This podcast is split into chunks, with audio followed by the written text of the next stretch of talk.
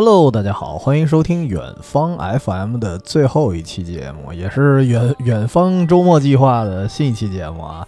啊，我是站长 TC 啊，真的是最后一期，因为现在的节目叫远方周末计划啊。先说录什么啊？这次这次聊一个算是巨俗套吧，但是也巨经典的一个播客必看电影《海盗电台》。当然，如果作为一个，我觉得啊，作为一个播客的听友，要是这片子没看过，基本上也可以去面壁了啊！开玩笑啊，说这次聊这个电影，确实跟今天这个开场是有关系的。可能呃，比如说这个新节目、新专辑的朋友听到这个这个开头，可能会觉得挺奇怪。因为目前叫远方周末计划，但是对于老节目的听友来说，可能啊，呃，也会听说过远方 FM 那么一个专辑，所以这次节目呢，我会在远方 FM 那个专辑呢，呃，也同时上线，也算是一个终结篇吧，也算是有一个有一个交代，就是俩专辑都会上。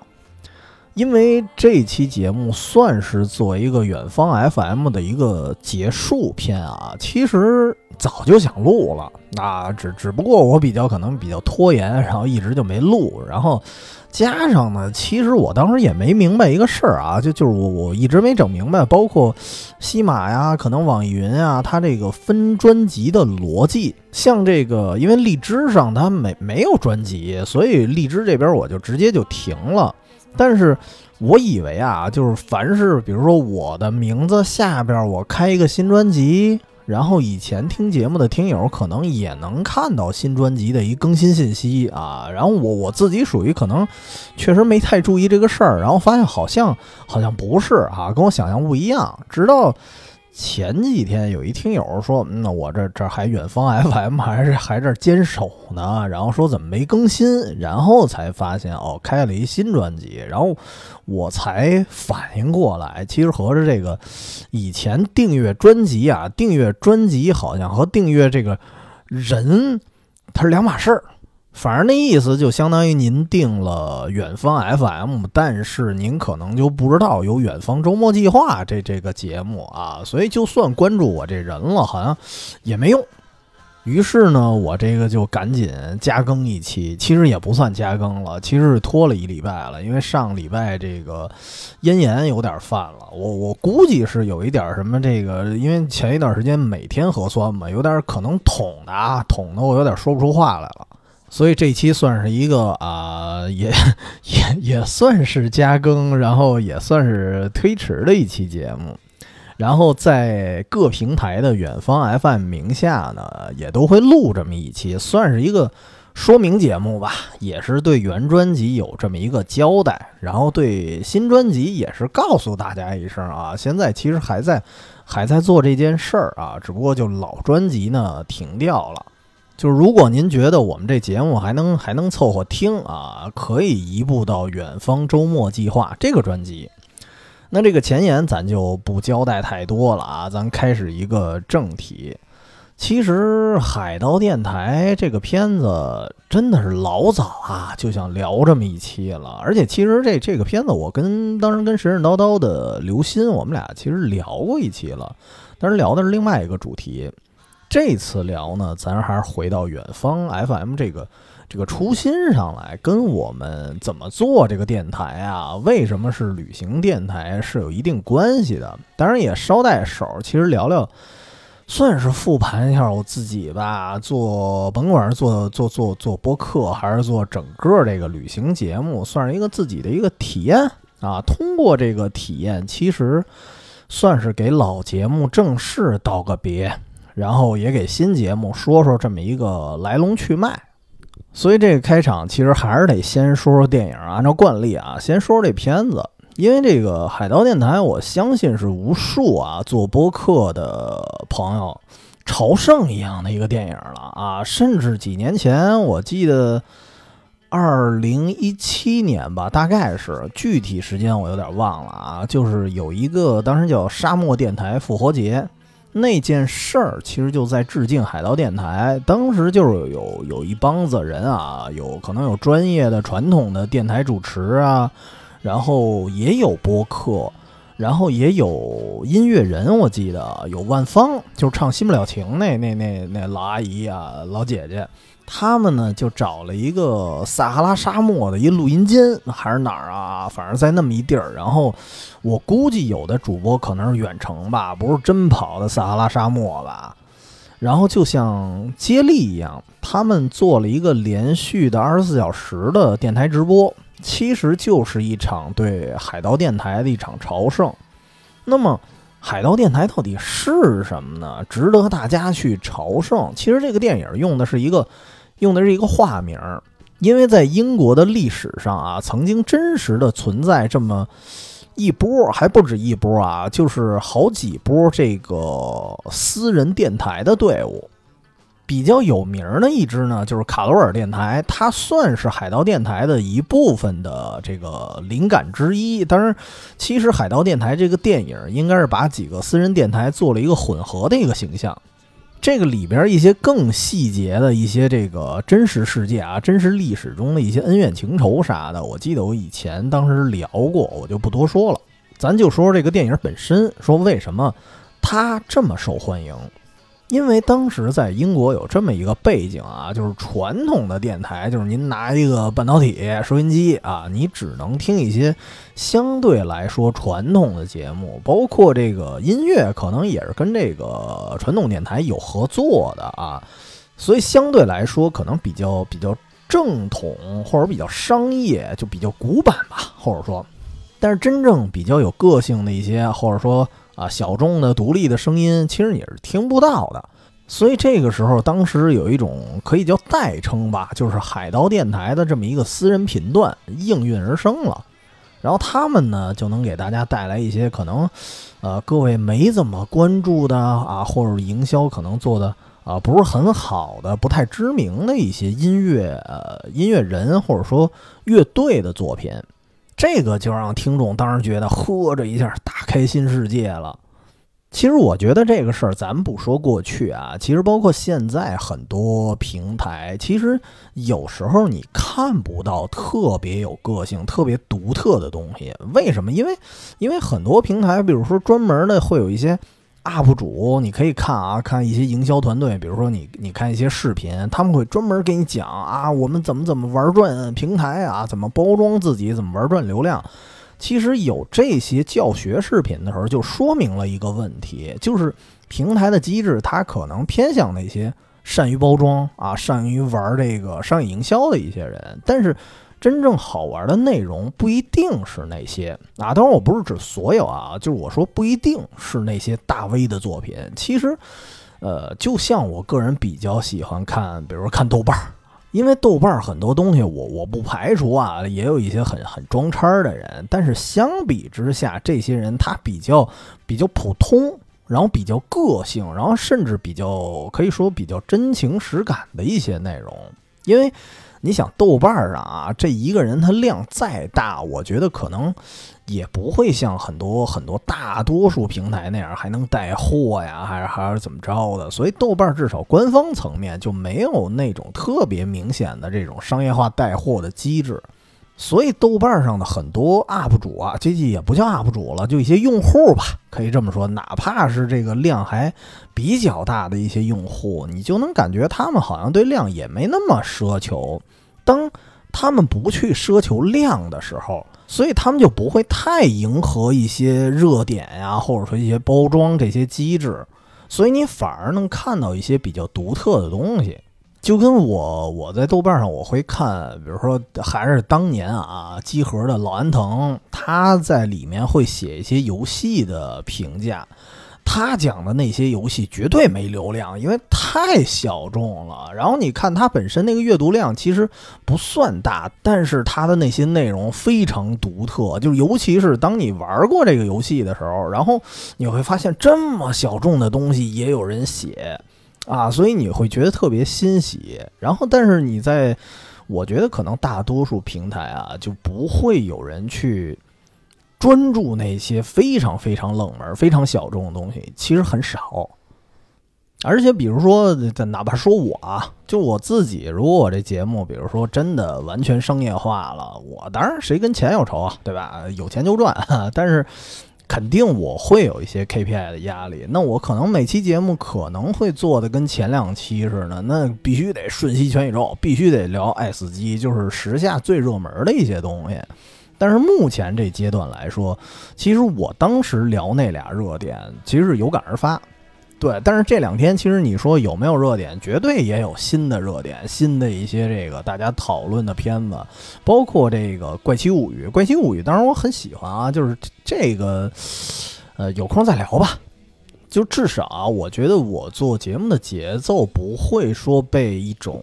这什么热点给绑架，就是说，嗨，我我现在什么特别火，我就必须得聊什么。其实我要如果没有特别强的感触，可以不聊。但是相反啊，就是 像我们之前聊那什么《亚历特里翁传奇》，我可以说就是因为忒小众了啊，小众到豆瓣上有且仅有一个评论，然后那评论还是我，就属于就没人看的东西。但是自我感觉就是我实在是太喜欢那个作品了。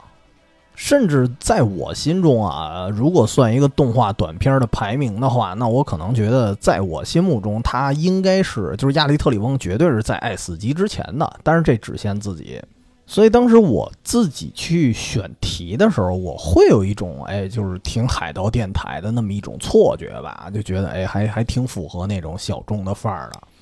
但是不过，其实呃也有一点矛盾，就是我当时在聊那个亚历特里翁那期的时候，呃，心里还是有一点奇妙的一种感觉啊。我不知道是不是很多人都有，就是当你喜欢一个特别小众的东西的时候，你呢是渴望去分享啊，渴望让别人去知道，但是呢。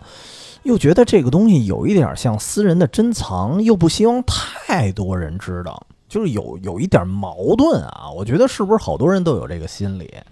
所以其实我有时候录节目也也是这种状态吧。但是其实这种心理还挺好玩的，挺微妙的吧。所以，但这这个属于刚才也不算题外话，因为本期啊就是。以海盗电台为引子，主要还是讲讲自己录节目的一些心路历程吧。啊，所以这这其实刚才说的也也不是题外话，但是咱还得说回来啊，也别太私人，还是说说电影，还还没说完呢啊。咱还说这个海盗电台，刚才这个大背景已经给大家说完了，就是相当于是官方的节目啊，老听着老是那老三样啊。海盗电台呢，就能给大家一些比较冷门的啊，比较个性的，呵，甚至由于它这个因为二十四小时的播放嘛，啊，我印象里啊，好像在真实世界他们是每天休息两个小时，相当于是连播二十二个钟头，所以同时也是有一个非常强的陪伴性。哎，所以这么多的优点加在一块儿，这个老百姓肯定就开始逐渐听这些私人电台，然后这时候官方肯定就不乐意呀，啊，政府肯定也不允许啊，您您至少得得挂一牌儿吧，您得整块匾吧，王麻子还是什么什么的啊，对吧？什么都什么都没有，您就开电台，这肯定不行。所以这帮人呢，就把自己这个电台的实体，它开设在海上啊，一边飘着呢，一边录。这就是为什么之前那个电台复活节，他要把自己的电台架在撒哈拉沙漠上，而且本身呢也是一个船的造型。其实这个船再加上这个沙漠，沙漠本身你可以理解为就是一个内陆的海洋嘛。所以这件事儿就是一种致敬。但是即使这样呢，海盗电台也是被政府各种就围追堵截。然后这个电影呢，就相当于是通过一个新来登船的这么一个小伙子啊，因为这个这个船上有一个主播就是他爹，然后通过这个小伙子的视角，他去见证了海盗电台所经历的一些，甭管是什么外部危机呀，还是这个内部的一些矛盾啊，当然里面会涉及一些呃很热血呀、很温馨的故事啊，当然也有一些很狗血的故事。所以这个就让你对曾经的一些这种啊非常山寨的这种电台工作者吧，会有一种更加完善的一个认识。然后这个电影演到最后呢，这个电台因为啊也算是年久失修吧，然后再加上这个为了逃离这个政府的追捕，然后赶上了这个风浪还是什么的。这船呢就沉没了啊！当然这不是灾难片啊，不是泰坦尼克号，就是沉没到一半的时候，这些勇敢的听友们啊，自发的组织营救队就来了。最后一幕还是挺有趣儿的，就是它不像灾难片那种营救队啊，谁都救，然后它呢特别像那种不同的粉丝团啊，有的就挂上旗子了，这船上就挂一旗子，我们今天谁都救，但是某某主播我们不喜欢啊，就不救他。然后也有的说，我们这艘船就是专门救某某主播的啊，其他人感觉你就爱咋咋地吧。然后这帮主播也也非常可爱，就是你很少见过被营救的时候啊，船都快沉了啊，被营救的时候还还仰泳的。他他那个当时那动作就有点跟什么咱看什么演唱会呀、什么 live show 啊什么的，就是唱一半突然突然仰着信仰之跃嘛，啪一下就跳进观众池子，跟那个动作非常像。我觉得也是借借助这种动作吧，来标榜他们那种摇滚精神什么的，看起来也非常好玩，算是最后给这个电影一个喜剧式的结尾。虽然虽然这是咱说到说到现实中啊，这个电台的形式最后还是肯定还是没了。但是其实一定程度上，他们也影响了真正的传统电台，影响到了 BBC 什么的。最后呢，这些主流电台的关注领域啊，他们电台的形式其实也是开始推陈出新。所以这事于公于私呢，其实都是一件好事儿。那么这个片子给我的感受是什么呢？还是想先说一句啊，就像这种表达的内容的电影啊，我觉得其实每个人。他的感受，或者说他得到灵感，应该都不一样，因为他表达内容其实特别多啊。比如说我，我可能喜欢的东西也略略的偏一点儿，就是我特别喜欢在在海上飘着的故事啊。就凡是这样的，比如说这样的电影，我都爱啊。包括之前那个，呃，咱算灾难片的话，得有《泰坦尼克号》。就不算灾难片的话，像什么海上钢琴师啊什么的，哪怕是恐怖片儿，就是所以为什么之前那个聊爱死机的时候，我特别喜欢差劲旅行那个，就是因为它也是在海上，所以就是他们在海上的那种日常就会让我觉得挺有意思的，而且可能，呃，加上我喜欢他们在海上的原因，可能比较综合吧，可能包括这种啊漂泊感。啊，就那种慢悠悠的航行那种节奏，然后再加上，可能再加上大海本身的那种神秘感，就是你看很多人他喜欢说啊，我们喜欢看海，坐在海边儿什么的，但是我是特别喜欢坐船上的那种体验，就是晃晃悠悠的感觉特别好。虽然轮渡什么的，我。我也做过，但是那时候是什么游三峡什么的，虽然也是好家伙一游游好几天呢，但是我觉得啊，肯定没有在海上飘荡的那种感觉更好。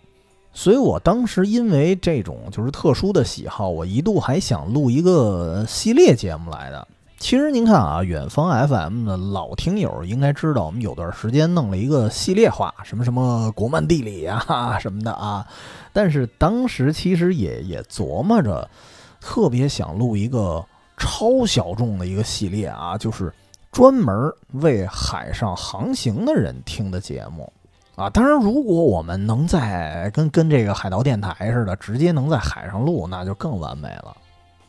然后这个系列，我当时还想过，就是说录什么呢？啊，比如说可以聊聊海上发生过的一些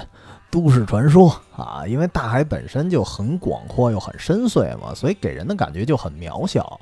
尤其是晚上啊，一望无垠的全是黑暗，那时候你感觉大海太神秘了。所以，像一些什么，像那个之前的美剧《极地恶灵》啊，还有包括棉兰号这些事儿，就各种什么航行失踪啊、全员死亡什么的这种真实事件，或者包括那种，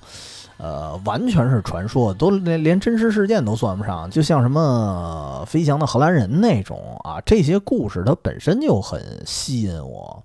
所以我在想，哎。要是能在海上录这么一个系列，那么可能啊受众会非常少。但是我有一种幻想，就是我自己如果在航行的途中，甭管我是啊旅行者还是一个工作人员，我听到这样的故事，虽然有点吓人啊，但是会不会同时也觉得挺有趣儿的？尤其是在一个啊，茫茫无垠的一大海上啊，黑黑不溜秋的，特别寂静的一个晚上，然后我去听有人给我讲一个海上的传说，哎，我觉得这种体验会非常好，而且非常的非常的助眠，尤其是在海上也也可能加上有点无聊啊，没什么事儿干的时候，哎，听这么一期节目，我觉得还是挺好玩的，而且除了。除了说刚才说这种海上的怪吓人的这些传说啊，其实我也想聊一些比较浪漫的海上爱情故事。你包括小时候，我记得我特别喜欢看刘德华的那个《爱情命运号》那个电影。虽说故事现在基本上都快忘了吧，但是大概其就是在一个非常现代的一版版本的泰坦尼克号上发生的一些爱情故事什么的。所以说这些海上的故事，你看，其实无论是爱情啊、喜剧啊、恐怖啊，其实都能聊。如果能通过这些节目给大家的这种航行的旅程，哎，多一些什么幻想的空间，我当时在想，哎，会不会很有意思？但是这个后来也也确实啊，拖着也没录，然后一直到把远方 FM 这老专辑都给拖死了啊，也也也没录。啊，但是还好，就是因为远方周末计划这个新专辑，理论上是聊啊周末看啥啊这么一个话题，但是呢，经常性的还是会聊到旅行本身，因为我觉得，就周末你你走出去，脚踏实地的各处去看看，我觉得可能跟你看一些作品，我觉得收获应该同样的丰富。啊，我不敢说一定就是非得出去啊，才比家里看一些作品强。这个我倒不敢说。我觉得可能作品它可能带来更多的多维度的一个思考、一些见识。可能呢，你出门见到的一些其他的东西，这个我觉得这些思考可能各有千秋吧，只不过维度不一样。所以说回来，就是对这种什么海上录节目啊，包括我想录海上的节目，就这么一件事儿，就这种偏好吧。就会促使我对《海盗电台》这个片子真的是有一种算是与生俱来的好感吧。但是这个我觉得还是比较比较浮面的，因为除了这以外，呃，也包括这个电影对于做播客本身，嗯，包呃，当然不止我啦，我觉得对很多做播客的人来说，本身它就有一种非常重要的影响。那么这。影响是什么呢？其实我首先得问啊，其实看这个电影，它里面出现了很多不同的主播的一个群像啊，而且这些主播每个人都负责啊不同的板块，然后这些人还是不同的性格、不同的说话方式，所以我也想知道，就是对于大家来说，看过这部电影的人来说，你们喜欢哪一个呢？咱可以先先简单盘一圈啊！我记得这些人里头，有的属于就是有有点特浪的那种，像那个尼可弗罗斯特那个小胖子，他他这个演员我当时就特喜欢，因为他是跟西蒙佩吉演僵尸肖恩，还演过可以说演过整个啊《雪与冰激凌》三部曲，就是他们俩可以说是神搭档了。在一堆主播里，他就属于偏偏浪，然后偏搞笑的那种。然后还有那种，就比如说特别美式的那个那哥们儿，哎，是不是外号就叫牛仔来着？我忘了啊，反反正他本身就是有一种狂放不羁的那种范儿。就是我记得有一段啊，这个海盗电台他受到了压迫，然后他们那个站长啊，相当于也是站长，也算是船长吧，就说要不咱不干了。啊！我不强求大家留下来，我只能说，呃，作为站长，我自己会继续做下去。但是剩下的你们，如果要继续做的话，可能真的会受到政府的追查。啊，如今呢，咱们节目做到这份上，我会坚守。实在不行呢，你们就先撤。结果呢，那个美国范儿的那哥们儿啊，因为他本身就是美国来的嘛，他说你们这英国的政策管不了我，所以我得留下来。然后还有一个，我记得还属于有点儿那种夜店的花花公子范儿的一大哥啊，传奇 DJ。反正我记得那个人除了站长之外，感觉他是穿着最浮夸的一个了啊，有一点什么夏洛特烦恼那种什么鸡毛装那种感觉。就这大哥就说：“那不行，你这个美国佬，你一个人聊，大家听着也乏味。所以呢，我得分担一半的时间，所以我留下一半时间归我。然后。”他们俩说完这些话，就相当于最后这个海盗电台，呃，各位啊，都基于不同的理由，就一个个都留下来了，一个个都没走。然后这时候站长给大家哎啪敬了一个礼，这一幕我当时还挺感动的。然后也同时啊，相当于通过这一幕，把之前的那些主播啊，这个片子里，因为这片子我感觉没有一个绝对的主角啊，就是大家的戏份经常是穿插的，然后可能有的人的特点呢就被埋没了，就忽略过去了。但是这一幕。呃，我估计对于电影的结构来说，可能是一种，也是一种专门的设计吧。就是通过这个桥段，让大家把之前出现这一片儿主播也算系统的总结一下啊，重新认识一下。所以为什么说我就挺好奇，就是各位听友看这个片子的时候，你们最喜欢的主播是哪一个呢？但是对我自己来说啊，我估计跟大家喜欢的可能，呃，不太一样，就是也也可能比较冷门了。所以我也挺好奇，有没有同道中人跟我喜欢的是一样的角色？就是这人是谁呢？我喜欢的是一个算是挺没存在感的一哥们儿。就是当时在这个节目探讨要不要停摆的时候，他也站出来了。他说：“我我就喜欢播天气预报，所以我得留下来。”就是在这一堆人里啊，有的人是玩那种特摇滚的，有玩爵士的，对吧？玩的东西都不一样，讲的内容不一样。但是他讲的东西，其实，在这一堆人里头，肯定是最没存在感的。包括这个人的人设本身也没存在感。甚至在这个复盘之前啊，这个桥段出现之前，我都我都忘了有这么一人了。但是这哥们儿就突然站起来，就说：“我就喜欢播天气预报。”可以说，这个人出现的时候。他说这句话的时候，让我觉得算是一个最大的惊喜了。就为什么呢？因为我觉得，就他代表的是一个什么人呢？他代表的一种梦想和喜好的多样性。就是你看他跟别人去相比啊，其他的主播，甭管你放什么摇滚啊，还是放什么的，就是不是说你聊摇滚，那你的梦想、你的爱好就比别人的有多绚烂，不是这样。就是你看天气预报这小哥，他的这种喜好或者他的这种负责的板块，可能在很多人眼里听起来就不酷。但是呢，这事儿就是你架不住自己喜欢。就是当一个人去沉迷一件喜好，然后不用去管别人的眼光的时候，这个时候其实你自己就是一道光。这个光芒，我觉得才是最闪耀的。就像我之前说过，我有一哥们儿的，他。明明工资也不错，然后挣的什么的都还行，然后他就喜欢教英语课，而且他还不是那种什么学校里头受到学生什么尊敬爱戴的那种全职教师，他就是一个兼职，而且他他还不怎么挣钱，在这个教英语课这方面，而且加上还还特别累。但是最后我问他你为什么还去干，他就说我我这就是喜欢啊。这个在很多人看来可能还觉得挺无聊的，但是。跟他聊天的时候，我能看到他眼里有光，那么这个东西就很让人羡慕。而且我我说到这个特别偏的角色的时候，我就想到，其实，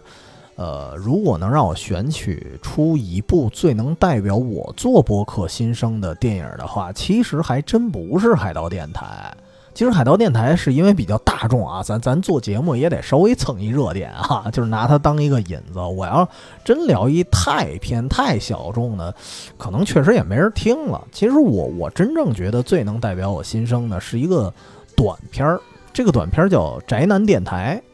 这个片子就讲的是俩人白天踏实上班，晚上经营那么一个小破台那么一个故事。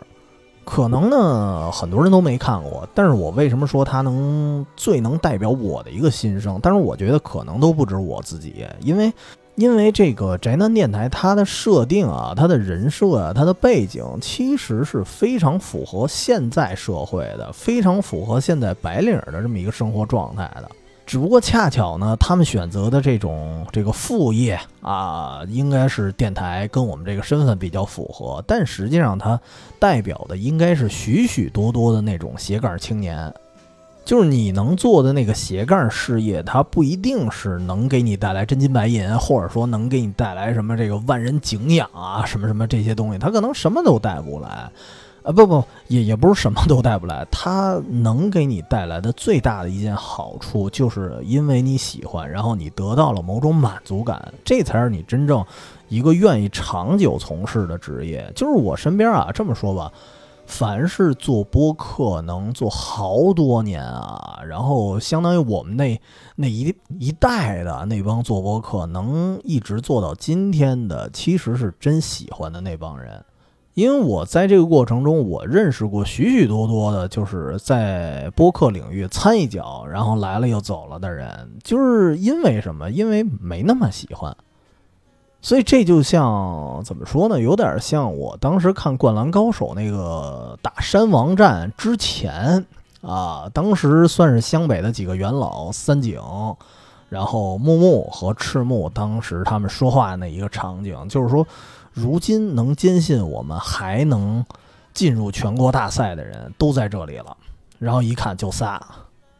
所以其实海盗电台至少我把握住的这个点就是关于一个热爱的一个故事，而且它会直接的关联到我做节目的一个想法，就尤其是我开头说的，我为什么要说那么多什么冷门热门这么一个问题呢？就是。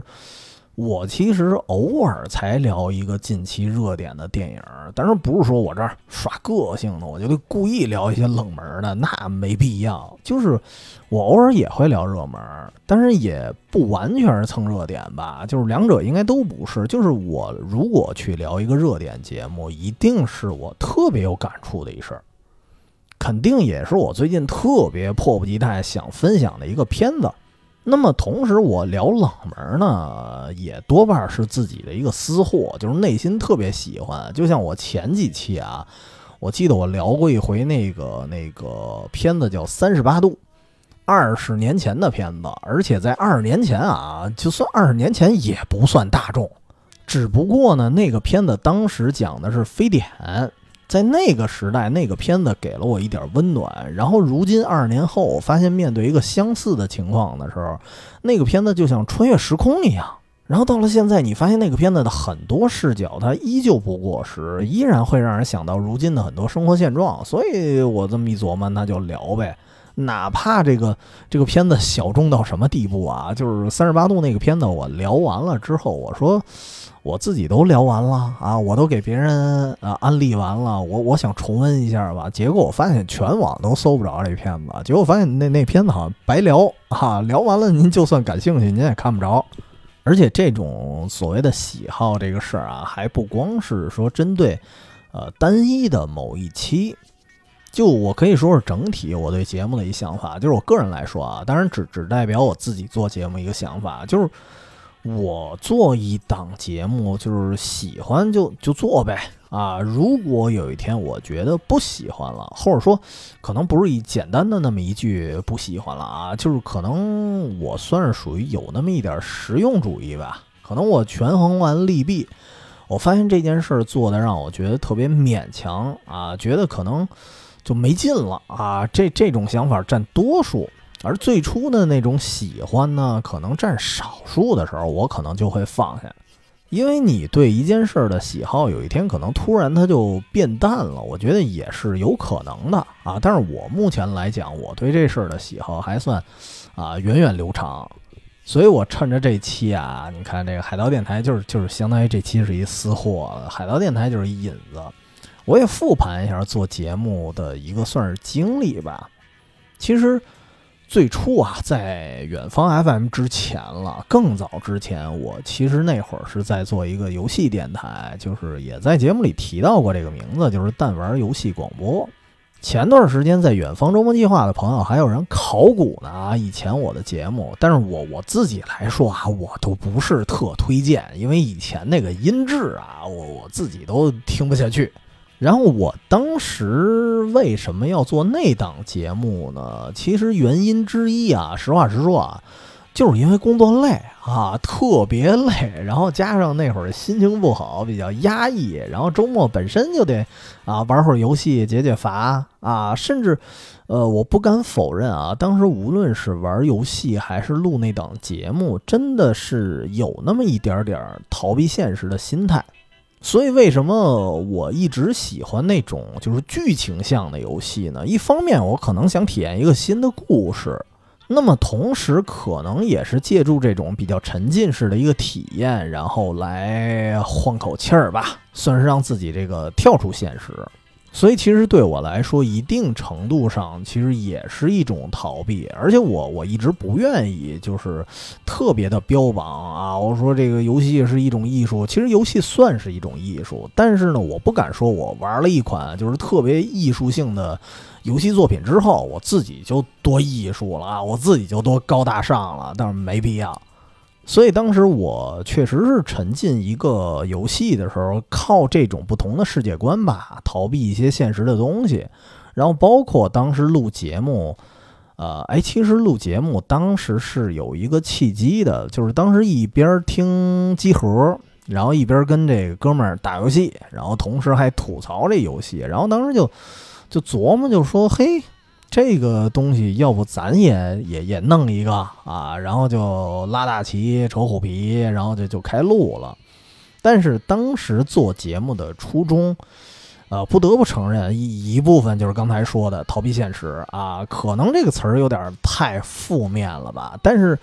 我换一种表达方式来说，就是因为当时的工作生活太焦虑了，它算是一个释放的口子。所以当时那个节目啊，就是每周，哎呀呀呀呀，不是每周，因为当时还不像现在这么规律的周更，那会儿相当于是隔三差五，然后赶上大家的时间也都 OK，就录一期，也是靠这个机会，就大家能啊凑个面儿，然后一块儿玩玩游戏，然后吃吃饭、喝喝酒什么的，有这么一层原因。而且当时录完了节目，这个节目本身对我来说也是一个治愈，因为那会儿赶上真的是出差特别多，然后赶路的过程中啊，就习惯性的会打开一些节目说听会儿，啊，尤其是听自己节目的时候，当时就感觉好像哥哥几个陪着我似的。尤其是那会儿，有时候白天会忙一天，然后晚上回酒店，然后再听会儿，因为那时候忙到经常是白天是没时间吃饭的。然后回酒店只能泡面啊，得看酒店这个位置了。有时候酒店特偏，你回去只能泡面啊。然后那会儿就边泡面呀，边等着这个面，然后也听听节目，稍微的缓解一下疲劳。因为那时候就有一种想象，就特希望啊能多录几期，因为这样的话就就路上就有的听了。因为毕竟那会儿当时做播客的人非常少，能听的节目也特少，相当于是那会儿啊。呃，机核听完了听马扎，马扎听完了听听电疗，然后再听完了，这这一周就没得听了。因为我们那会儿一一出去一一出差就是一礼拜，所以根本就不够啊，所以就希望自己咱多录点儿啊，哪怕自己陪自己呢。所以我记得当时有一个特别常见的一场景，对于如今的听友来说啊，可能挺挺挺陌生的，甚至说可能挺奇葩的，因为那会儿主要是没流量。啊，然后手机听节目肯定是不方便，所以经常是缓存好了听，或者是直接就下到电脑里头听。那时候我来说，我有一经常听节目的场景，就是在机场的候机楼啊，支上一电脑，这边还整理这个出差的资料呢，报单什么乱七八糟的，然后一边听节目一边等飞机。以至于我当时还有一个幻想，我说要是这个机场的候机楼，它那个大喇叭，它那大广播能放播客，那多好玩啊！因为至少我能省电啊。所以后来我这个远方 FM 这个专辑，其实之后啊，我开了两个新专辑，其中一个叫远方中转站。这个名字其实就是我当时在候机楼里一个灵感，因为我真的希望能在这个机场中转的时候，能够听到一个专属的，算是算是环境播客吧。对，所以你你这么想，其实我录海上播客也是有这个原因。其实我一直希望能出现一种所谓的叫环境播客，就是跟就跟咱们有有人听这个环境音乐似的，差不多那意思啊，就是。专门在一个非常垂直的场合，比如说等车的播客呀、旅行的播客呀、摸鱼的播客啊，反正就就就在这种各种情况下能听的，包括你等飞机的。所以其实后来，哎，就得说后来了，就有了远方 FM。我原计划其实一部分原因，其实就是想把远方弄成一个类似的环境播客，就是在旅行的路上啊，咱咱能听听。啊。当然后来觉觉得不太对啊，好像人家都到了这个景区了，然后同时在听和这个景区相关的节目，好像有点怪。但是如果到了这个景区，然后你听我聊别的啊，挑听我聊的不是这个景区的故事吧，感觉也特怪，就反而跟环境不太搭。所以当时后来我对远方自己也有这么一方面的一个质疑啊。当然，当然咱按部就班说啊，远远方待会儿再说。这个弹丸还没聊完，我突然想起来了，这个其实包括我们当时节目一个风格，也算是那会儿留下来的。就是不想聊得太沉重、太知识性，因为毕竟对我自己来说啊，我是在路上听的啊，甚至我那会儿还骑行啊，稍微有点功夫，我只要只要不加班，我就骑行去了啊。然后我路上，我听一个人在我耳边聊这个聊历史、聊硬核文化，那我就疯了。所以其实我录节目内容和风格是按照，其实是按照我自己的需求来的。所以从那时候到现在吧，遗留下来的就是我喜欢的是两类节目，一个就是一大票人侃大山啊，比如说这个当时游戏节目，我们就是聊聊游戏感受，或者说聊一些有趣的什么游戏体验什么的，就觉得哎很有意思。那么这是一票人聊，还一类呢是一个人聊，哎，就是一个人的清谈。啊，我记得那会儿听了好多都是那种一个人絮絮叨叨的那种节目，就感觉还还挺治愈的。因为，嗯，一个人絮絮叨叨的节目啊，我感觉有那么一点像日记啊，声音日记那感觉。就那会儿，我记得聊一个叫“雕刻时光”小鱼君啊，有那么一哥们儿，他是聊小说。然后我偶尔现在也会听这个黄小厨小小厨 FM 还是叫什么 FM 我忘了啊，就是反正黄磊的那个，就你听这感觉啊，这人就是白天忙忙叨叨，晚上呢支一破手机啊，复盘一下最近的生活啊一些心情啊所思所想什么的，就特别生活化的一东西，就是一个日记。所以，包括我现在自己录节目啊，对对对，如果是老远方 FM 的朋友，可能还觉得挺奇怪，哎，怎么换一新专辑改一日聊了？但是其实。呃，这也是我那会儿啊，就是早在远方 FM 之前了，我一直在听的一种形式。就后来发现，其实一个人聊也比较方便，它至少能保证一个定时的更新，所以就经常一个人絮絮叨叨做了。其实我觉得现在我都不把它定位为播客了，其实就是一种声音日记了。那么这个弹丸咱说完了啊，这个。其实啊，也得说一句，当时的弹丸这个流量还还凑合吧，还可以吧，啊，但是必须得说，我其实是后来就渐行渐远了。对我个人来说吧，反正我我是比较毅然决然的，就暂时不去做了，因为确实是时间上不允许啊，忙不过来，然后再加上跟喜好这事儿有一定关系，倒不是说完全不喜欢游戏了啊，就是。后来可能是这种，比如说以前是通过游戏去逃避，有这种心理，但是现在这种心理确实是越来越轻了。我我其实得说，游戏这件事啊，恰恰相反，包括从现在来看，比我当时做弹丸的时候，我觉得我其实是更爱游戏了。反而那个时候相比，我玩游戏的一些原因是不纯粹的，那时候我就是为了逃避，但是现在我。不至于把游戏当成一心灵支柱了，所以我反而觉得，就是游戏这东西，我要有功夫，我一定玩，因为毕竟我是真喜欢，我就是想体验一下这游戏里的操作手感啊，包括游戏里的一些故事什么的，都挺挺有意思的。但是呢，如果我最近又忙又累，那我没必要拿它去解乏，因为生活中的事儿，你你该面对面对，该忙也得忙。我现在尽量的是说，咱正经事儿咱做完了啊，我再用充裕的时间，我再去享受它，那就挺好。就跟我，我就跟减肥一个态度似的，我爱吃嘛，我肯定爱吃，但是我现在有点过胖了，那我肯定得节制一下。然后等我啊啊减到一定程度了，我再奖励自己一下。啊，比如说我都锻炼了一个礼拜了啊，节食也节了一礼拜了，那我到了周末，我可能就啊吃点喝点，然后奖励自己一下。我要是为了爱吃，我天天吃，这这也不太对。所以问题就来了，因为我这种比较有节制的一个玩法，弄得我玩游戏的进度它肯定就拖慢了。所以说，如果一聊这个游戏节目，那我手头这这一堆游戏我全都没通关呢，我全都是以前的，那我没法聊，就我只能老聊以前的一些东西，甚至可能。呃，逐渐我玩过的游戏啊，已经可能跟不上节目的进度，跟不上大家的一个节奏了。所以我觉得，与其这样呢，老是车轱辘话，老聊老游戏也不老合适的。所以呢，我觉得就是，既然质量不好，那我觉得不如不做，对吧？要做还是希望给大家做一些好东西。虽然啊，虽然我说我做节目是出于自己的一个需求出发的，但是肯定也得考虑到这个听节目的朋友的感受吧。我要是老说车轱辘话，那，呃，别说您不爱听，我可能自己就不愿意录了。所以，与其说其实我我失去兴趣，不是失去呃游戏的兴趣，而是说做游戏节目的一个兴趣。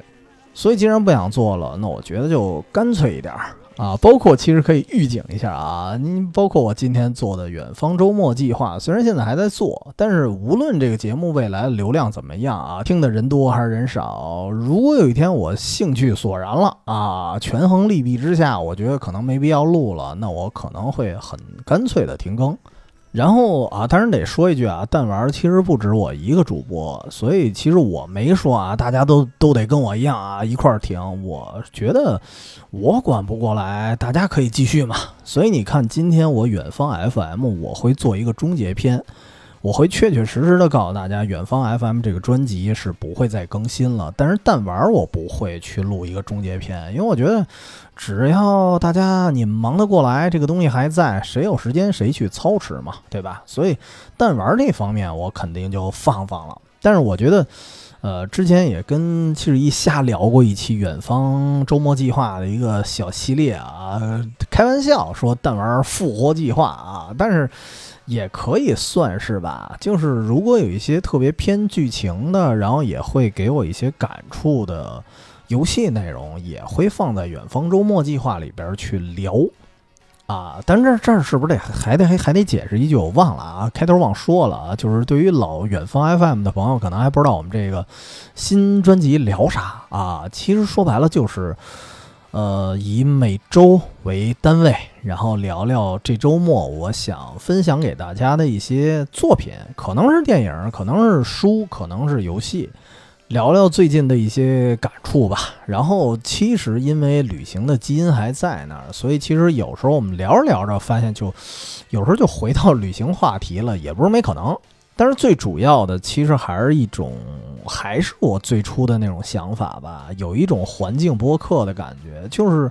如果因为我们每周五更新嘛，如果您这周啊上下班的路上，或者说周五可能大家没那么忙，然后摸个鱼舞的啊，然后可以作为一个环境节目，然后听完了之后，正好发现，哎，这片子可能没看过啊，然后听完这期节目，可以周末来看看。啊，大概这么一目的，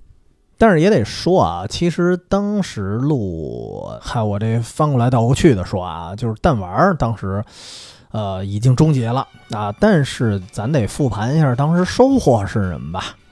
我觉得对我来说，当时录弹丸节目这个收获还是挺大的。最大的其实最大的影响就是直接影响了我的工作，因为我做游戏节目之后，我就琢磨着啊。因为我是咨询行业，哎，那我琢磨着，我就不如直接进入游戏这个垂直领域，我去做咨询啊。而且这个节目当时对我来说，它真的是无论是简历啊，作为一个简历，还是作为一些思路，它对我来说找工作都是一种帮助。然后呢，我当时真的就找到了一份游戏领域的咨询工作。而且我可以说，当时算是顶级的吧，就是薪资算一般的啊，但是这个工作算是顶级的，因为我们的工作就是直接做政府级别的一些游戏报告了，包括每年那个 ChinaJoy 上公布的一些数据和报告，那都是我来做，所以其实对我来说，呃，收获算是非常大的了啊。其实如今复盘的时候，可以说，呃，这段经历算是。啊，对播客的一种启发吧，就确实也是一种思路，就跟现在很多人大家会聊说做播客会不会最终要商业化一样，我觉得可能不一定因为我本身是你看啊，我是出于乐趣来做的这个节目，然后本身呢也是缓解我本职工作的一些压力。就是如果啊，我刻意的把节目做的特别商业化的方向，然后我做的特别职业感，甚至那种遣词造句啊，都不是我真心想表达的东西了，然后这件事儿就变成了我我可能不喜欢的一件事儿了，甚至有可能这个压力会多过于本职工作，那我觉得我就没必要做了，因为这么说啊，咨询行业来说。赚的也还行啊，尤其是自己创业，如果接活儿的话，性价比可能就更高了。但是播客，我所理解的工资水平啊，我哪怕说全职，说实话，它不如我本职工作，所以我是比较实际一点，就是我不可能做一件这个丢西瓜捡芝麻的事儿，这个没必要。但是为什么说这算一个启发呢？就是我觉得，既然大家花时间了，挺辛苦的去做一件事儿，咱。多少得有所图，而且反正我我这人啊，我一一贯做事儿算是实用主义者，就是这东西对我来说有多重的意义啊，至少是两重意义，那我觉得就值了。所以我刚才说了，这个其中一个意义就是缓解我压力啊，比较治愈。但是如果啊只有这一样，那我早放弃了。所以其实还有别的。至少对我来说啊，其实做播客算是一种新技能，而且这个技能对我的工作真的是有实打实的一个帮助。因为刚才我说的是游戏那一块儿，但实际上我的两份工作全都是因为做播客才逐渐成型的，并且并且因为这个做播客我才拿到 offer 的。所以我是觉得，就是播客让我所得到的东西，应该不单单是赚钱的一个工具，它可能意味着更多。至少对我来说，我感觉我应该已经回本了。所以这个思路，我觉得可以作为啊做播客的朋友的一个一个一个启发吧。但是，其实还不光是做播客啊，我觉得做任何事儿，就是你都可以先尝试去做啊。当然，当然你得先确定一两个小目标啊。你要是漫无目的直接去做也不太好，就是。你先确定一两个目标，然后同时呢，咱多少得有点行动力，然后去开始做啊。然后在做的过程中，真的是可能会有意想不到的惊喜。然后我我再举一个例子啊，咱就得说到远方 FM 了啊。这个彻底离开了弹丸之后呢，因为我我一直觉得游戏确实是玩起来咱得缓缓了，但是我琢磨这个。旅游啊，这个事儿应该是一个长期的事儿吧，而且包括，因为当时不是疯狂出差嘛，我是周一到周五可能出差，然后加上我那会儿的习惯，只要是不加班，只要是周末，我尽量的背着相机出门，哪怕这个咱不出京啊，我也保持一个旅行的一个习惯，所以这件事儿对我来说一种常态。所以当时就琢磨着，那干嘛不做做一档节目呢？啊，也分享一下，而且加上我自己的一个习惯啊，就是除了旅游的时候，除了咱咱左顾右盼的，我有时候也喜欢就是路上瞎琢磨，有很多特别天马行空的想法。我当时就说，那干脆就弄成一一档旅行节目。而且当时的定位我还算比较明确，就是说啊，只做旅行里一些啊打动我的什么什么情景或者心情，就比较偏感性的那种吧。啊，虽然虽然后来完全想想象不到的事儿发生了啊，就是我以为旅行这事儿不可能暂停啊，然后就就全世界范围内就真的暂停了这么一阵儿啊。所以其实也正好是在这段时间，然后远方 FM 这节目我也是逐渐的，就是想放下了。咱还是先说这个节目活着的时候啊，这个单说数字的话，单说量的话，肯定比弹丸要惨淡的多啊，拿不出手。但是对我自己来说，其实我我还非常感谢这个节目的存在。我记得当时七十一啊，他问我一问题，就是说他其实有点搞不懂我做事儿的一个逻辑，就是他能理解一点啊，就是这点还比较默契，他就是知道我做一件事儿肯定是有理由，但是我属于那种就不太爱说的，因为这个一说呢，肯定得长篇大论，得说半天，所以我我也比较懒。也也不太擅长这种表达吧，所以其实也是借助今天这期节目啊，就就就长篇大论一下了啊，毕竟也是给远方 FM 一个交代。其实这个我做这档节目，我也不是复盘啊，其实从开始定这档节目的时候，我就给定了，至少当时定了三个目标吧，而且哎，很很庆幸的是，这些目标真的达到了。因为当时做那档节目的时候，有俩是比较比较重要的啊，但是还比较难实现的目标啊。先说这俩，就是一个，我觉得啊，旅游本身就是一个更广泛的一个行业，它比起游戏来说，所以呢，我当时就猜想，呢我说这个节目能不能挣钱啊？所以其中一个目标就是，我想通过这次这个节目，咱多少得赚点儿。然后目标二呢，就是我其实原来我说我做咨询，但是我对这个职业我多少有点厌倦，因为我觉得对我来说这个职业就是一混饭吃的一手段。但是，当然也因为这个职业啊，或者说这个行业里有一些很复杂的原因啊，在这儿就不好明说了。所以呢，我想这个远方 FM 做下去之后，我我这个第二个目标就是除了赚一点小钱儿呢。能不能借助做节目啊，包括我做这个配套的公众号这件事儿，我能不能去改变我的职业？所以这时候我其实比弹丸那次啊，我更把播客这件事儿作为我简历里非常重要的一部分了。我其实希望他借助他去改变我目前的一个职业规划。我当时其实我当时你看弹丸对我的职业有影响，但是影响仅限于就是我从一个。大综合的一个咨询行业，跳到了一个垂直在游戏的一个咨询行业，但是大差不差，都是咨询。但是这次我想做一个比较大的改变，但是我说实话，这个目标我当时想着也不容易去实现，因为毕竟当时远方 FM 这个专辑启动的时候，我都已经在咨询业做了五年了。然后，当然，这个远方不可能一上来就帮我实现这个职业蜕变吧。所以在那之后，我咨询又做了得得五年了啊，都十年了。其实是十年的一个职业，我觉得其实已经很难改变了。然后除了刚才说这俩呢，其实还有第三个目标，就是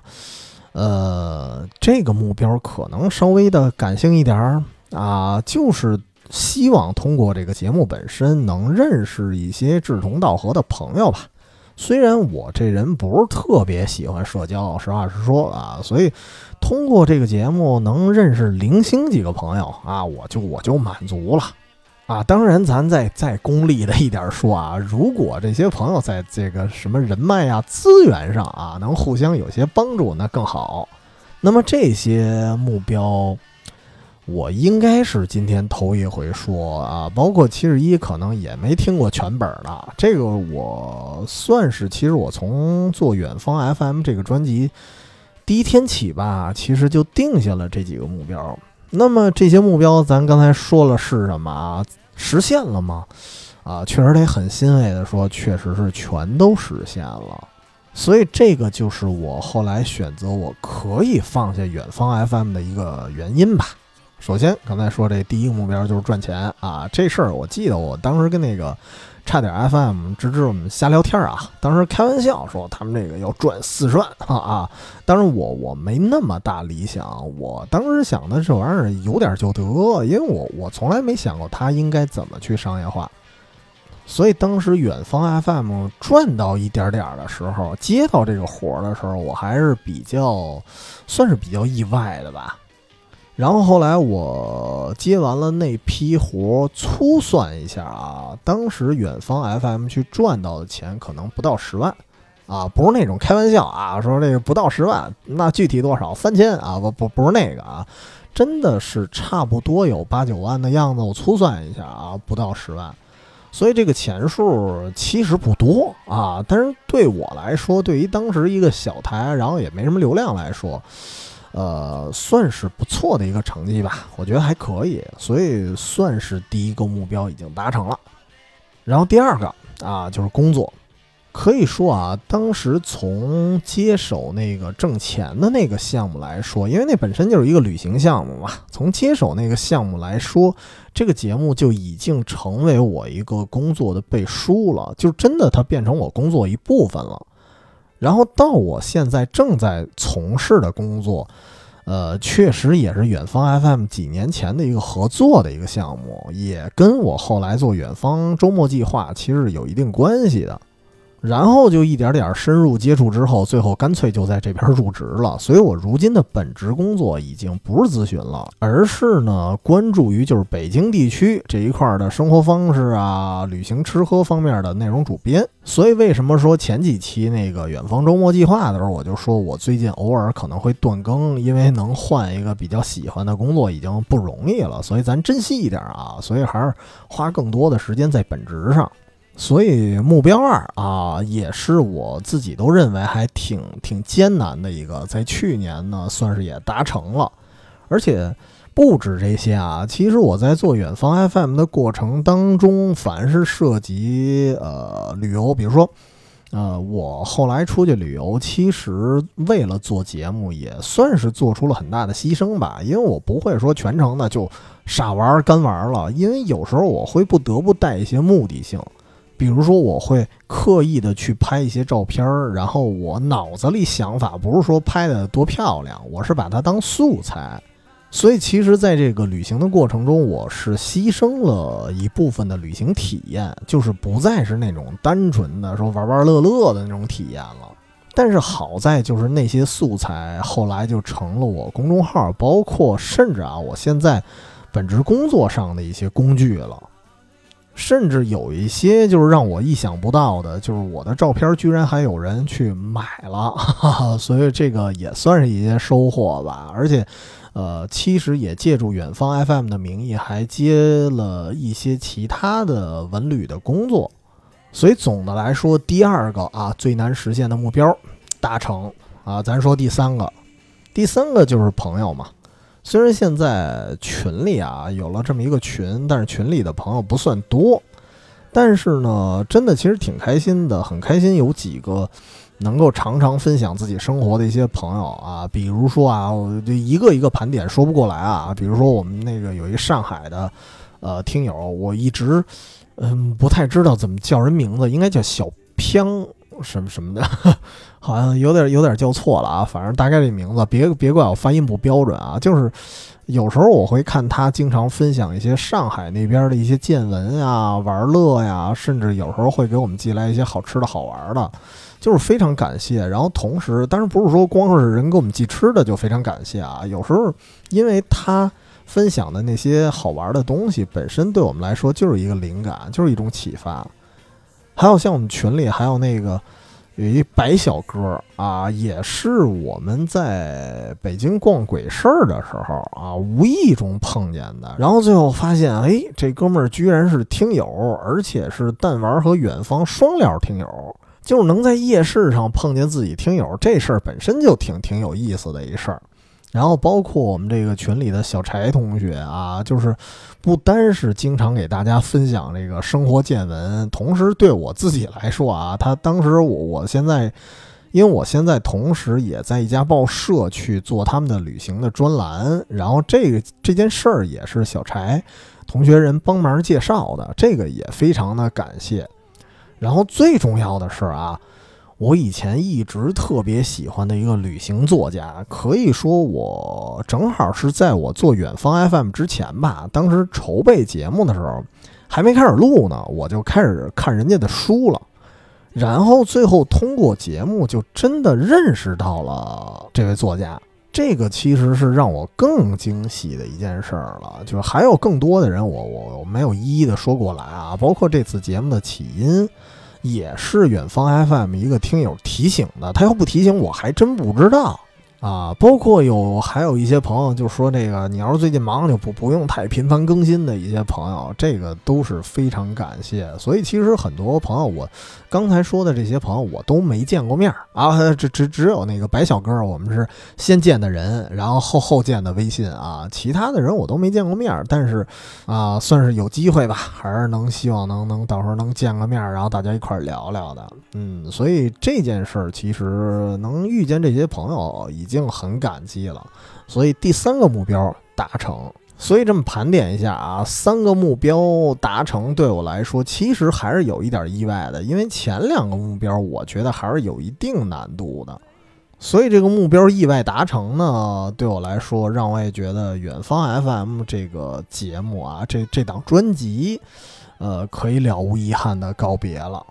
所以刚才说弹丸、远方啊，这两个呢，他们的历史使命啊，对我个人来说，其实已经达成了啊。这么说似乎啊不太好啊，太功利了啊。但是，但是只能说我我我倒不是为了说啊自己目标都达成了，我得显摆一下，可能算是一个分享一个经验吧。就真是觉得，呃，包括听我们节目的听友，如果您有什么自己啊目前一直想去经营的。就是工作之外的一件事儿，我觉得那就放心大胆的去做吧。我觉得做的话，应该是会有一定收获的，啊，但是还得提示一句，就是提前咱制定一些小目标什么的，而且不止一个啊。就像我这个远方做节目那天开始，我就定好目标了啊，达成俩，我觉得就算成功；然后达成仨呢，我觉得就赚着了。这个提前定目标也会给你做一些事儿，算是确定一些方向。所以这是自己的一个亲身体验吧，所以算是这个不知道能不能励志一下啊。就是包括如果您现在，呃，已经开始做了某些事儿，那我可以说，其实最后啊，只要你坚持下来，我觉得最后还是有一定收获的。嗯，那么既然说完这个远方 FM 了啊，已经告别了，那咱得说回这个新的啊，如今这个专辑就是远方周末计划。其实啊，不得不说，远方 FM 真正的停止是以这个远方中转站啊 这个专辑它不更新为标志的。因为远方中转站，我本身啊其实是想把远方 FM 改个名儿啊，然后因为远方 FM 最开始是因为最主要的原因，它重名太多了，我琢磨我我得改改。然后正好呢，就回归了一下自己对这个机场里能听到播客的这么一个幻想，这么一初心，所以当时，呃，又又起了一个新名儿啊。然后加上呢，当时来说，我那个第二个目标，刚才说的这个工作那目标，我还没达成呢。然后就想继续做这档专辑，结果正好那时候接了旅行的项目，然后加上同时这个俩专辑啊，实在弄不过来了，然后才终于停掉了。我我印象里还挺对不住当时那个跟宇宙结婚的刀夫老师的，人家刚帮我们录完一期节目，然后我我就给停了，就这个反而挺挺过意不去的。但是确实是忙不过来了，因为因为这个也和远方周末计划的更新有关。因为你名字我既然叫周末嘛，那我就定下了一个，就是说咱每周末定时更新这么一个规律，保持周更呗。所以这样的话，其实挺花时间的。因为虽然现在不像以前啊那么疯狂的加班了，但是确实你你也得老琢磨稿子吧。而且，呃，我是习惯性的出门，我还得去采风，所以其实在家的时间挺少的。所以也是挤出时间，现在在做远方 FM 这个专辑啊。所以你要再让我坚持另外一专辑，实在坚持不了，所以只能保持这么一档啊，咱给坚持下来。简单说说吧，这个远方周末计划这档节目啊，也得聊聊初心啊，也有啊。这个节目其实跟当时疫情那段时间，呃，不方便出去玩是有很大关系的。我当时就琢磨，那不如来一个什么什么宅家指南啊。所谓的周末计划，其实就是，呃，给出这么一期节目，就是关于如何。在一个周末啊，哪怕您身体不能远行，但是咱灵魂总得在远方吧？啊，就这个契机吧，就相当于是给大家每周分享这么一作品。那可能电影、电视剧什么什么，一本书什么的都有可能。但是尽可能的这个作品本身还是比较短的那种啊，一个周末就能体验的，这样让咱们这个足不出户也能奔向远方。而且其实当时那个状态，我觉得跟大家生活里的一个常态很相似，就是你甭管是什么学生阶段还是工作阶段，咱们跟自己比较熟悉的一些什么同事啊、同学，有时候到了周五，可能就问一嘴，说：“哎，这周末打算干什么呀？怎么玩啊？对吧？”然后可能到了周一啊，可能会分享一下说，哎，我这周看了一什么什么啊，然后我这周玩了一什么什么。这个既然是分享嘛，那我觉得那不如做成节目，然后当成自己的一个这个宝藏私藏的这么一个分享。所以这个节目我就没有像以前似的说太奢求咱几个人必须得对谈，因为这种分享有时候啊一个人足够。这就跟什么似的？你就算到了周一啊，见着同事了，你一般也是单方面的，就是我我给你分享一个我这周末看的一电影，怎么怎么样的，对吧？也不是说俩同事同时给一个同事分享，那一唱一和的。我们这周看了一个什么电影啊？没错。这个电影怎么怎么样？对的啊，这太乱了啊！所以其实，所以其实这种节目，我觉得有时候一个人做也可。然后，但是确实也加上这个疫情啊，一直没过去，互相串门呢不老方便的。然后我呢，确实也比较忙，所以为了比较能灵活的掌握时间呢，就还是一个人聊比较方便。所以模式啊，就是这么个模式。然后这个目标呢，这个还还还是有目标的啊，但是这个属于这个商业秘密了，不能多说啊。呃，开玩笑啊，就是我目前做节目，其实定下的目标比远方 FM 还要多。就我随便说其中几个吧，一个目标，我觉得一方面算是一种回馈，因为我之前的节目，我的目标真达到了，所以。所以呢，远方周末计划这一档的专辑，就是只要您还在听的话，我希望它能变成一种陪伴，就能够回馈给呃现在的新听众，也包括远方 FM 的老听友啊，算是一种互相之间的陪伴吧。而且再加上本身我自己啊，我看到一些不错的一些内容，我本身也有很强的分享欲。那我分享到哪儿呢？那我就分享到这节目里吧。然后另外一个，我觉得特别对我来说啊非常重要的点，就是《远方周末计划》这档节目的周更，其实是让我在被迫的养成一种自律的习惯。它真的是，我觉得这个节目算是帮了我一个比较大的忙嘛，就是让我的现在的生活特别特别的规律。因为我得说啊，我现在一般的日程是什么呀？每周末至少有一天，或者说至少半天用来写大纲。然后至少呢，每周四是要录制和剪辑的，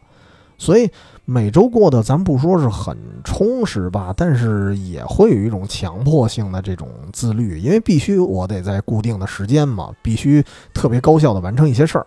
尤其是每周四，我这个压力其实还挺大的啊。因为我不知道大家有没有那种啊，有时候会对自己这种拖延啊，还挺郁闷的，然后觉得哎呀，有一点惰性，改改改也改不了啊，所以我不敢说是算是一个经验分享吧，我只是觉得这招好像对我还挺有用的，就是去找一件。啊，比较喜欢的事儿，然后呢，这件事儿稍微得花点功夫啊。我指的这喜欢的事儿，不是说坐那玩游戏，那那那单说，那那不算啊，就是能够持续保持输出的一件事儿。而且呢，如果这事儿你还不输出，你比如说断了，那真会有人催你。找一个这种条件的事儿去做的话，我觉得比较容易治疗拖延吧。所以，基于刚才说这俩原因，一个是回馈，然后一个呢是逼迫自己自律。所以，基于这俩事儿呢，远方周末计划现在还在继续的做下去。所以现在偶尔吧，啊，其实特别偶尔吧，应该说就是偶尔也会断更，但那个时候不是说不自律啊，那时候身体实在顶不住的时候。然后呢，这个其他的目标咱有机会再聊。反正这期节目也也不老短的，回归一下电影吧，就是就是升华一下咱主题啊。其实这个电影，你看那帮人啊，那帮主播啊，浪里浪张的，然后在海上飘着，但是他不是说真浪，他们其实他们的行为也非常非常的自律，因为你们要保持持续的输出，你们要做每天每天要做大量的工作，而且他们要保持二十二小时的一个连播，这个实际上是非常累的。而且不播的时候，这帮人当然虽然是轮流值守啊，不播的时候肯定也要吸取大量的新的新鲜血液，对吧？你要听新的歌。所以这个过程其实是非常疲劳的，我相信是很累的，不是说看上去那么美好，或者说听他们状态啊喊叫的啊，听着特特别特别爽，但实际上他们背后付出的东西是很很多人想象不到的。这个真的是可能做节目的人更有体会。就像我刚才说的，就是我旅游的过程中，我为了凑素材，那我会牺牲很多我。旅行时候纯粹的那种休闲的一些体验，所以这个电影我觉得就是他们到底有多累这件事儿，我觉得也非常重要。这是电影的一个呃一个看点吧，也是需要一个记住的点。因为为什么呢？咱咱们这么说啊，就咱就不说海盗电台，其实有很多很多和梦想有关的片子。咱看的时候啊，经常是心潮澎湃，但是过两天这个心潮就就不派了啊？为什么？其实这跟咱们自己的目标可能不够明确呀，或者说不够自律，这是有一定关系的。但是呢，咱回想一下，就是你看这种和梦想有关的片子之后，你你能澎湃，说明什么？说明这个人一定是有一个蛰伏了好久的一想法，不然你没必要看这个电影看激动了，对吧？所以我相信大多数人应该都有他自己的一个小九九，一个小梦想。所以我觉得就是这种片子，就是你看完了之后千万别辜负它。如果咱看激动了，那咱就给自己定一个小小的规划，不是说现在就开始啊，因为我觉得现在就开始，可能两天就忘了。我觉得先定一些什么目标吧，先挣他两个亿什么的，类似那意思啊，定一些目标，定一些规则，先琢磨琢磨，然后就放手一搏。那个时候，我相信生活会给你一些回馈的。就是我还是我以身试法，就是按我自己的经验来说，生活会给你回馈的。那么聊这么长了，本期节目先聊到这儿就差不多了啊。所以也是通过这期告诉远方 FM 的老听友，这个专辑呢到今天算是真正的终结篇啊。到此为止，也感谢大家的一路陪伴。如果您觉得我们的节目还能凑合听，然后就算我一个人说，还还还能凑合听我们这新专辑，然后尤其是对我们这个每周分享一个作品，偶尔呢回归旅行话题这个事儿，还还算感兴趣吧？那您可以在这个各大平台啊，它当然好像只只有喜马和这个什么了，和这个网易了，就是。可以搜索“远方周末计划”，可以来收听节目，或者呢，添加“远方全拼加 FM” 这俩字母啊，这是我们公众号啊。偶尔我也会更新一些调性相似的图文啊，当然里面有我们加群方式。那么本期的节目咱就先聊到这儿，咱们周末愉快，下回再说。